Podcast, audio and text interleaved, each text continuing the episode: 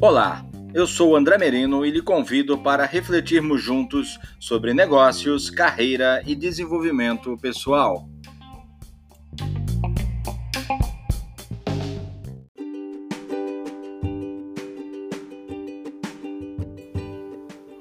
Algumas lições que podemos aprender com a Disney.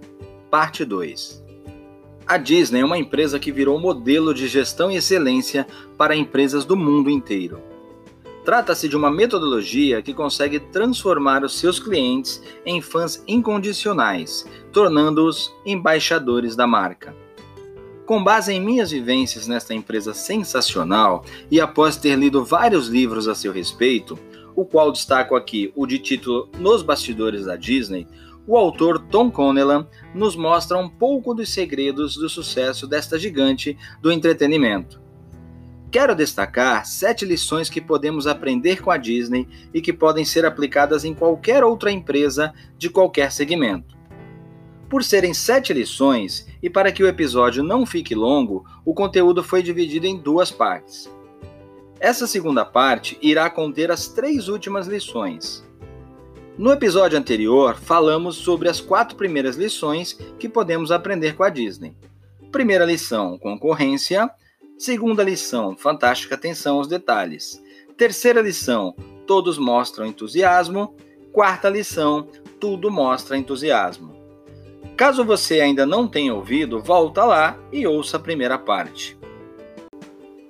Quinta lição: múltiplos pontos de escutas. É fundamental ouvirmos as pessoas para as quais nos propomos a fazer o melhor.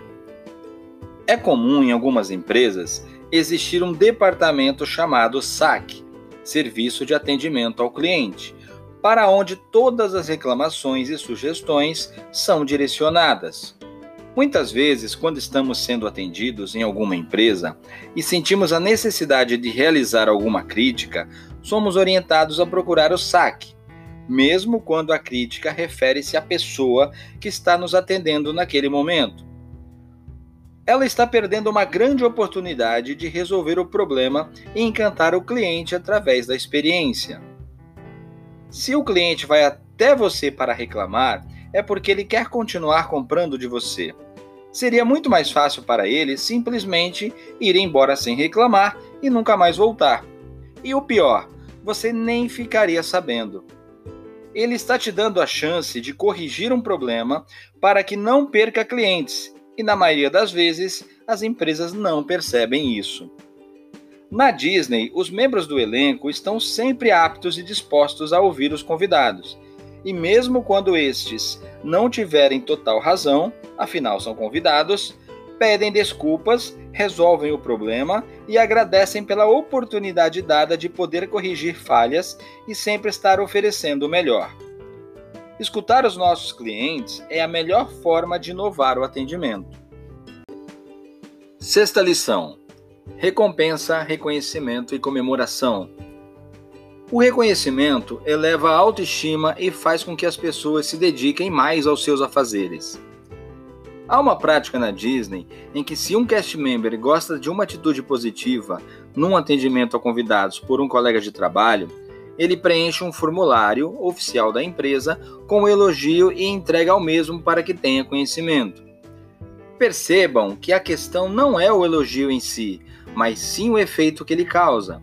O cast member que recebeu o elogio adota o seu comportamento ou atitude que foi elogiada como padrão, pois foi observado por alguém. Como ele se sentirá fazendo menos que isso? E quem o elogiou? fará menos do que ele mesmo identificou como excelente?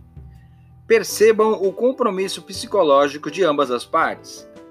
Com isso, a tendência é sempre aumentar o nível de excelência em suas atividades. É importante comemorar sempre os resultados, por menores que sejam, pois os envolvidos se sentem mais motivados a buscar sempre os resultados melhores. Todos os dias, em alguns parques da Disney, sempre há no final da noite, antes do fechamento, uma queima de fogos para celebrar o dia, mostrando que todo o esforço valeu a pena. Sétima lição: todas as pessoas são importantes. Eu costumo sempre dizer que numa empresa as pessoas têm atividades diferentes, mas com a mesma importância para a organização. Na Disney, todos os membros do elenco são importantes para que o show aconteça e encante os convidados. Acima de qualquer função hierárquica está o propósito de criar felicidade. É comum ver, eu já vi várias vezes, gerentes e diretores nos parques recolherem papel no chão e colocar na lixeira, criando felicidade através do parque limpo. As empresas precisam entender que no momento atual são as pessoas que fazem a diferença e estas precisam ser treinadas para oferecer o melhor atendimento. Outro ponto importante é criar o hábito de ouvir as pessoas, pois qualquer pessoa que entra em contato é uma possibilidade de criar valor, por isso é essencial reconhecer essa importância. E quando falo em ouvir pessoas, estou falando também dos clientes internos, os colaboradores, pois são eles que lidam com as dificuldades do dia a dia e, na maioria das vezes, eles têm a solução para os problemas cotidianos. A gestão de uma empresa, seja qual for o segmento, é feita através das pessoas que são fundamentais para atingir o sucesso. Chegamos ao final das sete lições e quero lhe propor uma reflexão. De que maneira essas lições podem ser aplicadas no seu dia a dia, tanto na sua vida pessoal quanto na profissional? Pense nisso.